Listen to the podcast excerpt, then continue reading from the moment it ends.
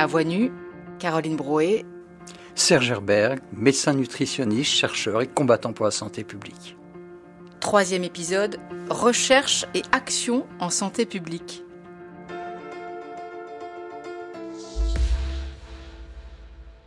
Bonjour Serge Herberg. Bonjour Caroline Brouet. Pour ce troisième épisode, nous allons parler de vos deux casquettes, de quelques études majeures que vous avez menées et du rôle que vous avez joué comme acteur en santé publique. Je dis deux casquettes parce que vous avez euh, toujours allié recherche et santé publique, recherche et action. J'ai peut-être envie de rajouter un troisième terme pour en faire un triangle, c'est l'enseignement. De la recherche à l'action de santé publique, c'est un continuum qui, paraît euh, évident. Euh, enseignement, c'est à la fois euh, quelque chose qui est important quand on est un chercheur, quand on est également un acteur de santé publique. Donc je dirais, ça se situe euh, à l'interface des, des, deux dimensions. Mais j'ai eu beaucoup de chance de pouvoir vivre comme un chercheur capable d'aider à la décision politique en santé publique et à contribuer en tant qu'acteur de santé publique à donc la déclinaison de la science en action et en mesure réelle. Donc c'est ce qu'on va voir aujourd'hui en, alternant entre euh, les grandes études que vous avez menées d'un côté et les grandes actions de santé publique que, vous avez conduites de l'autre, avec ce continuum au milieu hein, qui fait le, fil euh, évidemment. Alors vous avez débuté votre enseignement en nutrition au CNAM, vous nous le disiez dans l'épisode 2, vous avez été recruté à l'INSERM en 1988. Et là débute, continue une période très heureuse de recherche, puisque d'abord vous vous essayez en 1988 à une étude qui va donner lieu à une plus grande étude encore à l'INSERM dans les années 90. Mais en 1988, vous vous essayez déjà sur un échantillon représentatif de population du Val-de-Marne pour évaluer le statut minéral et vitaminique de la population générale. Qu'est-ce que ça veut dire? Et qu'est-ce que vous cherchiez? J'étais parti de la carence en fer, comme mon maître m'avait conseillé de travailler, et l'expérience acquise euh, m'a amené, moi, et puis les jeunes collègues qui commençaient à m'entourer dans la petite équipe du, du grenier du CNAM, à s'intéresser à d'autres minéraux et des vitamines, puisque le concept de déficience n'était pas limité à des problèmes de fer, mais également pouvait se retrouver pour un certain nombre de vitamines et, d'autres minéraux. Donc l'idée a été d'élargir l'expérience de la problématique du fer à la problématique générale des vitamines et des minéraux, et cette fois en travaillant non pas simplement sur des groupes à risque, mais sur la population générale. Alors on était tout de même humble avec très peu de moyens, et on a décidé de travailler avec mes collègues sur un échantillon qui est à la fois représentatif du département du Val-de-Marne, ce qui était une première tout de même en France, avec un département qui avait l'intérêt d'avoir à la fois des zones urbaines, surtout urbaines, mais également un certain nombre de zones rurales. Donc on a découvert au travers de, cette étude la difficulté de mettre en place ces études en population en ayant à la fois des enquêtes alimentaires, en ayant des prélèvements sanguins, avec beaucoup de problèmes techniques et de logistique, mais ça a été très formateur et puis ça a permis de déboucher sur des conclusions en termes de santé publique, c'est que oui, en France, dans un département proche de Paris, eh bien, il y avait des fractions non négligeables de nos concitoyens qui avaient des apports qui étaient relativement faibles en certaines vitamines et minéraux et un statut biologique quand on regardait les résultats des prises de sang que l'on faisait à domicile qui n'était pas tout à fait optimum. Donc on terminait par une nouvelle question, c'est quelles pouvaient être les conséquences de ce que l'on avait observé dans cette population en termes de santé au niveau individuel. Et un petit peu plus tard, donc, euh, à partir de 1994, fort de ces premiers résultats, vous vous lancez dans ce qui va devenir euh, une grande étude INSERM que vous allez coordonner, portant sur 13 euh, 000 sujets cette fois, suivi pendant 8 ans. Et là, l'objectif, c'est d'analyser le lien entre euh, euh, ces substances, donc vitamines, euh, minéraux, et la réduction des cancers, cancers et maladies cardiovasculaires. Donc on rejoint bien les liens hein, entre nutrition et santé publique que vous nous avez expliqué dans, dans l'épisode 2. C'est une grande enquête, une grande étude qui s'est appelée Suvimax. Je ne sais pas comment vous euh, l'appeliez-vous dans votre jargon, mais supplémentation en vitamines et minéraux antioxydants. On va pas forcément rentrer dans la technique, bien sûr, mais peut-être nous montrer en quoi cette grande étude, qui a donc duré huit ans, a été d'un apport euh, fondamental pour votre compréhension euh, des mécanismes euh, à l'intérieur de nos organismes. Comme on avait démontré que dans la population, il y avait des apports insuffisants et un statut biologique qui n'était pas optimum pour certaines vitamines et minéraux, certaines de ces vitamines et minéraux étaient considérées comme des substances antioxydantes en fait. Ça veut dire tout simplement capables de s'opposer au vieillissement cellulaire. Et donc, à l'époque, pas seulement nous, mais toutes les équipes dans le monde qui travaillaient dans ce domaine, se disaient si on a des apports en vitamines et minéraux qui sont des antioxydants capables de s'opposer au vieillissement cellulaire et donc qui interviennent dans la cancérogénèse, dans la genèse du cancer ou dans la genèse des maladies cardiovasculaires, si l'on apporte un supplément de vitamines et minéraux antioxydants, est-ce que ça réduit le risque de ces maladies? Et pour cela, beaucoup d'équipes travaillaient sur ce sujet à l'époque, on s'est rendu compte qu'il fallait suivre des populations et faire ce qu'on appelle dans notre jargon euh, technique, un essai randomisé en double aveugle. C'est-à-dire, oui, oui, c'est très compliqué, mais vous allez voir, c'est très simple. On prend une population, on tire au sort deux groupes. Un groupe va recevoir l'intervention qu'on veut faire, c'est-à-dire un apport de vitamines et minéraux antioxydants à des doses nutritionnelles. Sous quelle forme? Sous forme d'une gélule, d'une pilule. Et l'autre groupe va recevoir la même gélule, pilule, mais sans rien dedans, ce qu'on appelle un placebo.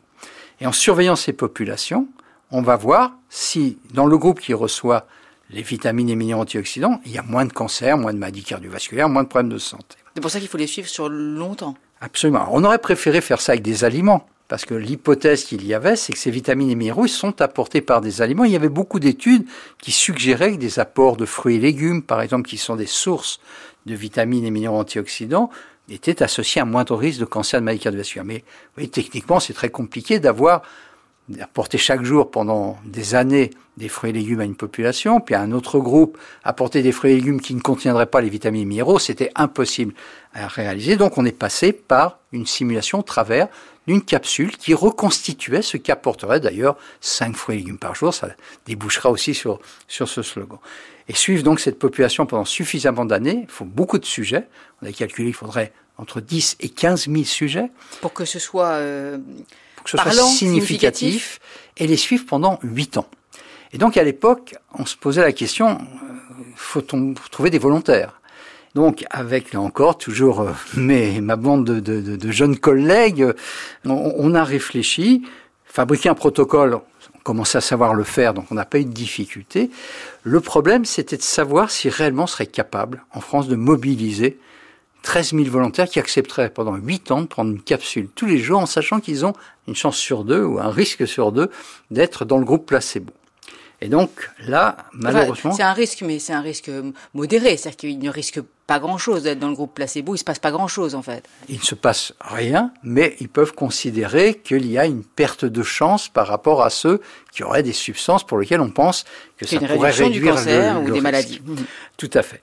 Donc on ne savait absolument pas si c'était faisable et quand on rencontrait des collègues, c'était très difficile parce que personne n'avait l'expérience en France, personne n'avait osé faire ce, genre d'études. C'est pour ça qu'il a fallu aller se renseigner ailleurs et que, par exemple, des idées qui m'a traversé l'esprit à l'époque, euh, je voyais à la télévision un publicitaire célèbre, toujours bronzé, Monsieur Seguela, euh, qui connaissait bien les comportements humains, et je me suis dit, bah, pourquoi pas demander à cette personne, est-ce qu'on est capable en France, si on appelle au volontariat dans la population française, d'avoir des volontaires qui accepteront bénévolement de participer pendant huit ans. Et c'est comme ça. La réponse a été oui. Alors la réponse a été oui. Est-ce que, est que, les résultats ont été à, la hauteur de l'investissement, Serge Herberg Absolument, c'était un investissement considérable, mais on a eu, après huit ans d'attente, au moment où on a levé l'anonymat pour savoir dans quel groupe étaient les sujets, des réponses extrêmement intéressantes scientifiquement. Le groupe qui avait reçu les vitamines et minéraux antioxydants, chez les hommes, avait moins de cancer, 31% moins de cancer que le groupe placebo. La mortalité était diminuée de 37%. On l'observait chez les hommes, donc un effet des antioxydants à dose nutritionnelle. On ne l'observait pas chez les femmes. Donc on a essayé de comprendre. Et j'insiste sur le fait qu'on testait une hypothèse en fait nutritionnelle. On testait l'équivalent de 5 fruits et légumes par jour. C'est vrai qu'il faut rappeler, vous l'avez dit, mais que cette euh, grande étude de l'INSERM a été à la base, les résultats ont été donc à la base de ce message. Au moins 5 fruits et légumes par jour que euh, on a euh, commencé à diffuser à partir de 2003 et que tous nos auditeurs, toutes nos auditrices, je pense, connaissent bien.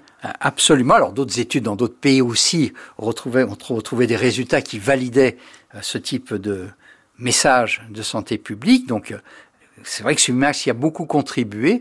Et d'ailleurs, on a pu montrer dans l'étude que si les femmes n'avaient pas eu un impact d'un apport supplémentaire, c'est qu'elles consommaient spontanément plus de fruits et légumes que les hommes. Donc, on a vraiment démontré que l'apport de fruits et légumes, source de vitamines et minéraux antioxydants, pouvait être bénéfique pour la santé, ce qui devait amener à une recommandation nutritionnelle, non pas de prendre un supplément, non pas de prendre une capsule, parce que d'une part, il y a aussi des risques chez certains sous-groupes de population, ce qu'on a observé dans, dans l'étude Suivimax, mais que le fait de manger 5 fruits et légumes qui apportent les quantités qui ont été testées dans notre étude était bénéfique pour l'ensemble de la population et absolument sans risque. Et c'est vrai que ceci a contribué, avec d'autres travaux scientifiques, épidémiologiques, cliniques et mécanistiques, à populariser le slogan des au moins 5 fruits et légumes par jour. Alors fort de ces résultats, euh, vous avez développé d'autres suivis max sur les relations entre nutrition et vieillissement, sur la prévention des récidives cardio et cérébrovasculaires,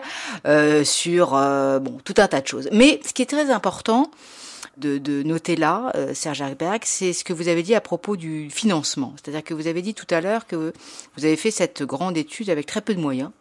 Donc il a bien fallu trouver euh, des financements. Vous faisiez à ce moment-là des financements nécessairement sur fonds privés. Mais vous avez décidé que ce serait la dernière fois que vous feriez des financements sur fonds privés parce que vous avez rencontré la problématique des liens d'intérêt. Oui, tout à fait. Alors, au début des années 90, quand est née cette idée euh, de l'étude de suivi max, il était courant d'avoir des liens avec des opérateurs économiques, des industriels qui finançaient la recherche. C'était d'ailleurs très bien vu, même poussé par nos institutions. À l'INSERM, il y avait peu de moyens. On nous disait il faut aller chercher les moyens du côté des ministères aussi. Et même pour répondre à certains appels d'offres, il fallait avoir une collaboration avec des acteurs industriels. Donc, ça nous a servi dans Suivimax. On a quand même choisi une philosophie qui était de ne pas avoir un sponsor ou un, acteur économique qui nous finance, mais d'en avoir beaucoup, aussi bien du champ de l'agroalimentaire que de euh, la pharmacie, mais aussi euh, des fabricants de voitures, la poste, des banques, etc., pour être capable de financer euh, cette étude. Mais c'est vrai que si au début des années 90, on n'était pas conscient des liens d'intérêt, très rapidement, notamment au début des années 2000, on a pris conscience que cette situation n'était pas acceptable. D'abord, il y a eu l'affaire du Mediator qui nous a frappé, qui a permis de prendre conscience de cela. Il a commencé à y avoir des travaux qui montraient que les résultats n'étaient pas toujours équivalents s'il y avait des sources de financement privées ou non. Ce n'était pas tant les chercheurs qui étaient en cause, ils ne trichaient pas sur leurs résultats, ils n'essayaient pas de faire plaisir, mais d'une façon consciente ou inconsciente, et très souvent inconsciente, la façon de présenter ces résultats, puis ensuite le positionnement qu'on pouvait avoir dans les instances de santé publique, pouvait être influencé par les financements. C'est pour ça qu'avec mes collègues, au début des années 2000, on a pris la décision de ne plus avoir de financement privé, non seulement à titre de notre laboratoire, bien évidemment à titre personnel euh, également, et tout ce qui nous avait paru au début des années 90 anodin, cette fois, il nous est apparu comme particulièrement un risque.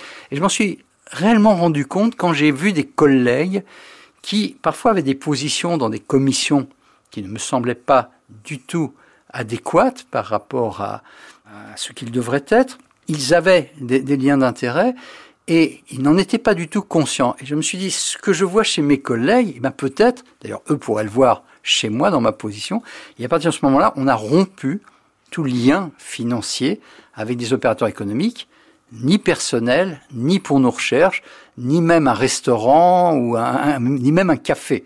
Donc euh, c'est une philosophie que mon équipe, puisque nous étions devenus une équipe INSERM institutionnelle au début des années 2000, rattaché aussi à l'INRAE, au Conservatoire national des arts et métiers, puis ensuite à l'Université Sorbonne Paris-Nord, on a choisi vraiment cette attitude, se dégager de tout financement privé ce poids de toute façon des industriels hein, et de l'économie privée en nutrition, vous l'avez constaté aussi quand vous avez pris la tête en 2000 du programme national nutrition santé que vous avez suivi pendant 17 ans, Serge Areberg. Et là, ça prend tout son sens. C'est l'autre euh, jambe, euh, la, jambe de, l'action publique. Peut-être juste un mot sur ce programme. Hein. C'est une initiative politique que l'on doit au ministre de la Santé Lionel Jospin, Bernard Kouchner à l'époque, et au directeur général de la Santé Joël Ménard. Ce qui était très important pour vous à ce moment-là, quand vous prenez la tête de ce programme national nutrition santé, vous le présentez même comme euh, une révolution, c'est un, progrès, c'est que il n'a pas été confié au ministère de l'Agriculture, comme précédemment toutes les questions liées à la nutrition l'étaient, et en particulier euh, lors des crises sanitaires. Mais là, il a été confié au ministère de la Santé. Pourquoi c'était un progrès? Tout simplement parce qu'en déplaçant le centre de gravité de la prise en charge des problématiques nutritionnelles à la santé, on l'a confié à un ministère dont la préoccupation principale est tout de même de défendre la santé de nos concitoyens et la santé publique.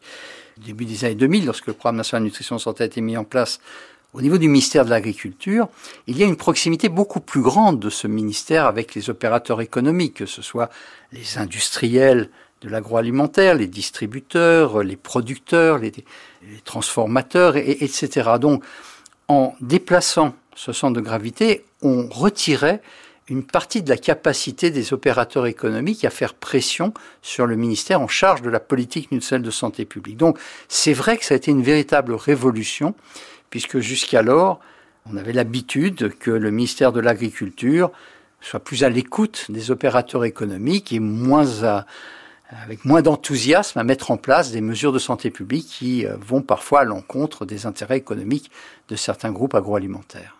Quelles sont les missions? Quelle est l'action de ce programme national nutrition santé? On citait tout à l'heure le, le, message au moins 5 fruits et légumes par jour. C'est précisément un message diffusé par le programme national nutrition santé, mais ce n'était pas le seul. Tout à fait. Alors, le programme national nutrition santé, c'est vraiment un programme de politique nutritionnelle qui vise à améliorer l'état de santé de la population en agissant sur un de ses déterminants majeurs, la nutrition, puisqu'on on peut intervenir au travers de différents types de, de, mesures qui, tout en respectant le plaisir, la convivialité, le partage de l'alimentation, et en s'appuyant sur la science, va proposer d'essayer d'améliorer les comportements alimentaires, mais également l'activité physique, puisque on fait évoluer la nutrition pour à la fois intégrer ce qui rentre et ce qui sort, ce que l'on mange et aussi nos dépenses euh, caloriques, énergétiques, et donc au travers d'actions qui visent à promouvoir une alimentation plus favorable, une activité physique qui soit également euh, plus optimale, on peut espérer améliorer l'état nutritionnel, dont l'état santé de la population. Donc ça englobe des mesures extrêmement diverses. Ce qui s'est passé avec le programme national nutrition santé, c'est que on a beaucoup avancé sur l'information et l'éducation. Euh, les cinq fruits et légumes par jour, mais également les autres. Bouger, non Absolument, les autres recommandations nutritionnelles qui sont véhiculées par mangerbouger.fr aujourd'hui par les agences de santé publique euh, qui existent, euh, promouvant de manger pas trop gras, trop sucré, trop salé, de manger plutôt des aliments complets, de manger au moins 5 fruits et légumes par jour, de faire au moins 30 minutes d'activité physique. Donc on a progressé dans avec tout de même beaucoup de difficultés dans les messages et les recommandations de santé publique qui s'appuient sur la science. Dans d'autres domaines, on a eu beaucoup plus de difficultés à faire avancer certaines mesures qui sont démontrées comme efficaces par la science, mais qui gênent les intérêts parfois économiques et qui vont faire l'objet de lobbying intense. Mais même pour la communication, on a en face de nous des lobbies extrêmement puissants qui ont souvent essayé de bloquer ou de retarder la mise en place des messages de santé publique. Vous avez un exemple? Bah, Écoutez, tout simplement, le programme national nutrition santé était géré par un comité stratégique euh, euh, que j'ai présidé et euh, on discutait des communications qui étaient faites. une campagne de communication qui visait à dire le, il y a des alternatives au sucre, on peut manger des, C'était en 2005. C'était en 2005 exactement, des produits qui sont moins sucrés. Donc qui ne marquait pas particulièrement euh, certains produits, mais qui montrait qu'il fallait réduire l'apport de sucre et qu'il y avait des alternatives qui pouvaient être euh, assez simples, de choisir de temps en temps fruits et légumes. Je fais une parenthèse. C'est quoi le problème du sucre?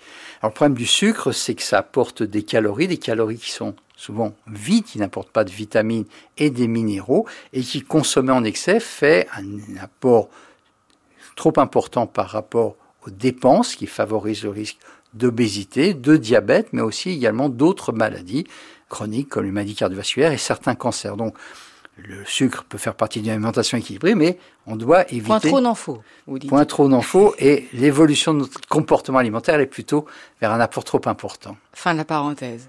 Donc, on se retrouve à présenter cette campagne qui était euh, très bien faite, et là, on se heurte à, au lobby du sucre, mais également d'une façon générale aux représentants qui défendaient l'industrie agroalimentaire.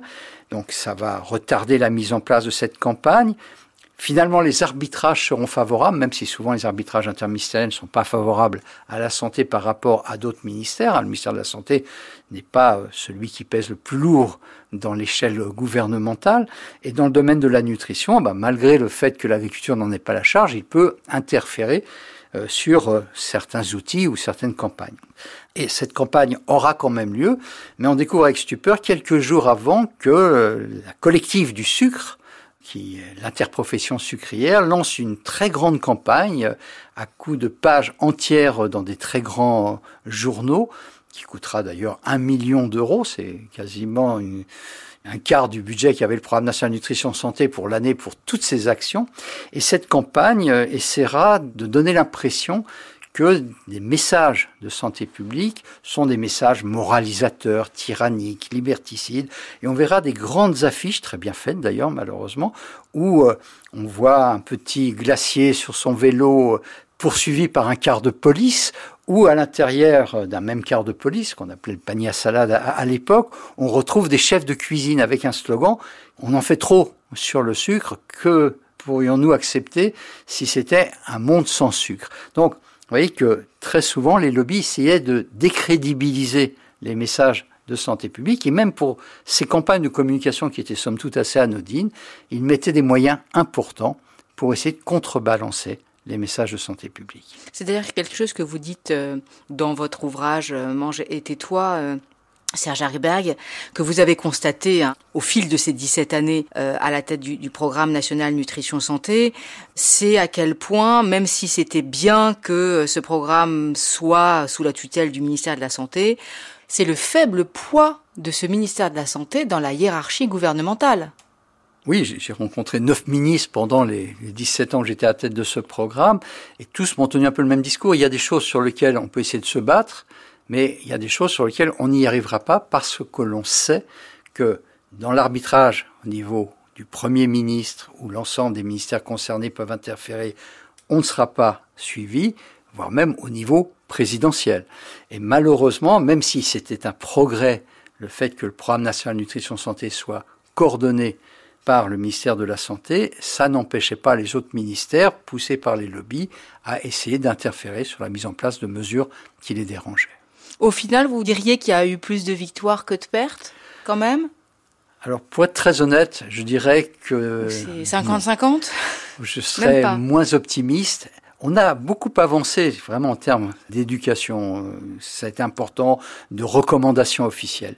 Mais sur toutes les mesures qui sont très importantes, qui nécessitent une volonté politique, c'est-à-dire euh, l'information nutritionnelle sur les aliments. Alors, on, y reviendra avec le Nutri-Score, c'est une bataille qui a été très lourde et qui continue encore.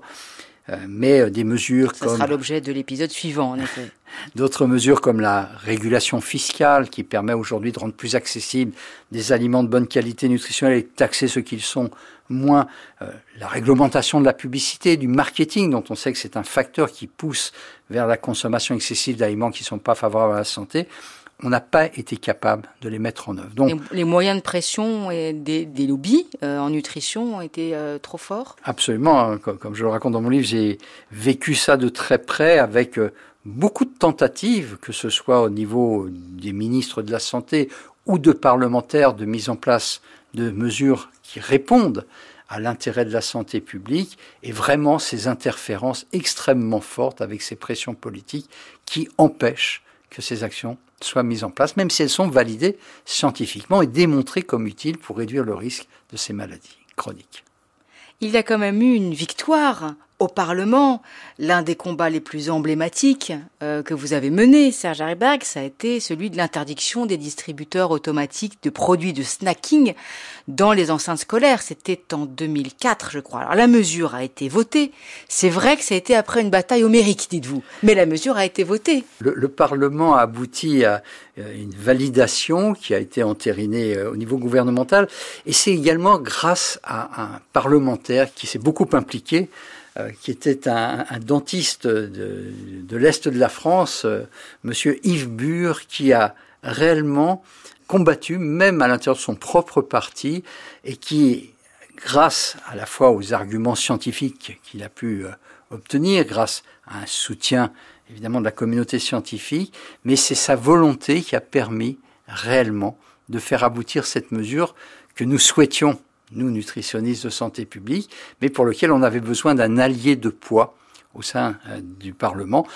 Et malgré les tentatives des lobbies avec tous les arguments les plus fantaisistes, mais souvent entendus Comme de certains politiques, eh bien, il faut me laisser les distributeurs automatiques de soda ou de produits de grignotage parce que c'est un élément qui évite que les enfants sortent des collèges, donc ça les protège. Ils peuvent se réchauffer euh, l'hiver autour d'une boisson chaude. Donc, tout un tas d'arguments qui donnaient l'impression que ces distributeurs de produits de snacking, qui malheureusement distribuait euh, aux frais euh, des produits qui ne sont pas favorables sur le plan nutritionnel, et uniquement cela, était quelque chose qui soit utile au bien-être des enfants.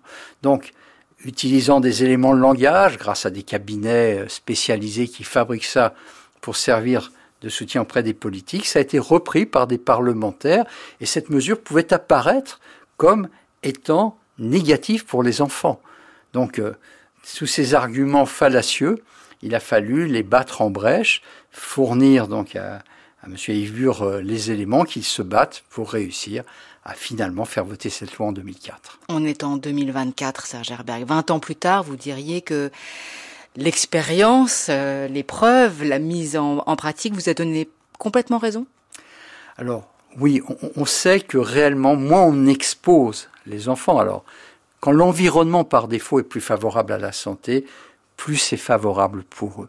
Donc éviter de n'offrir que des sodas, des boissons euh, sucrées, des barres chocolatées euh, ou, des gâteaux réduit la capacité qu'ils en consomment en excès. Il ne s'agit pas d'interdire ces produits, mais ils n'ont pas leur place dans les enceintes scolaires, à la fois sur le plan pédagogique, parce que ça donne l'impression que c'est validé par les structures d'enseignement, et puis ça favorise une exposition qui euh, les amène à consommer ces produits en excès. Donc oui, on sait que ça, on a été efficace, c'est une mesure qui nécessitait une volonté politique, mais malheureusement, pour beaucoup d'autres mesures, on n'a pas été capable d'obtenir cette euh, déclinaison au niveau réellement de l'application.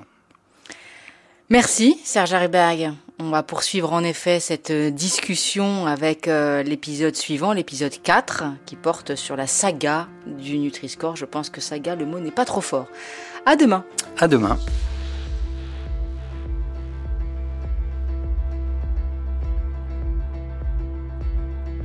C'était à voix nue, chargé de programme Daphné Abgral, prise de son Olivia Branger, réalisation Manouchak Fachaï, une série de Caroline Brouet disponible sur le site de France Culture et l'application Radio France.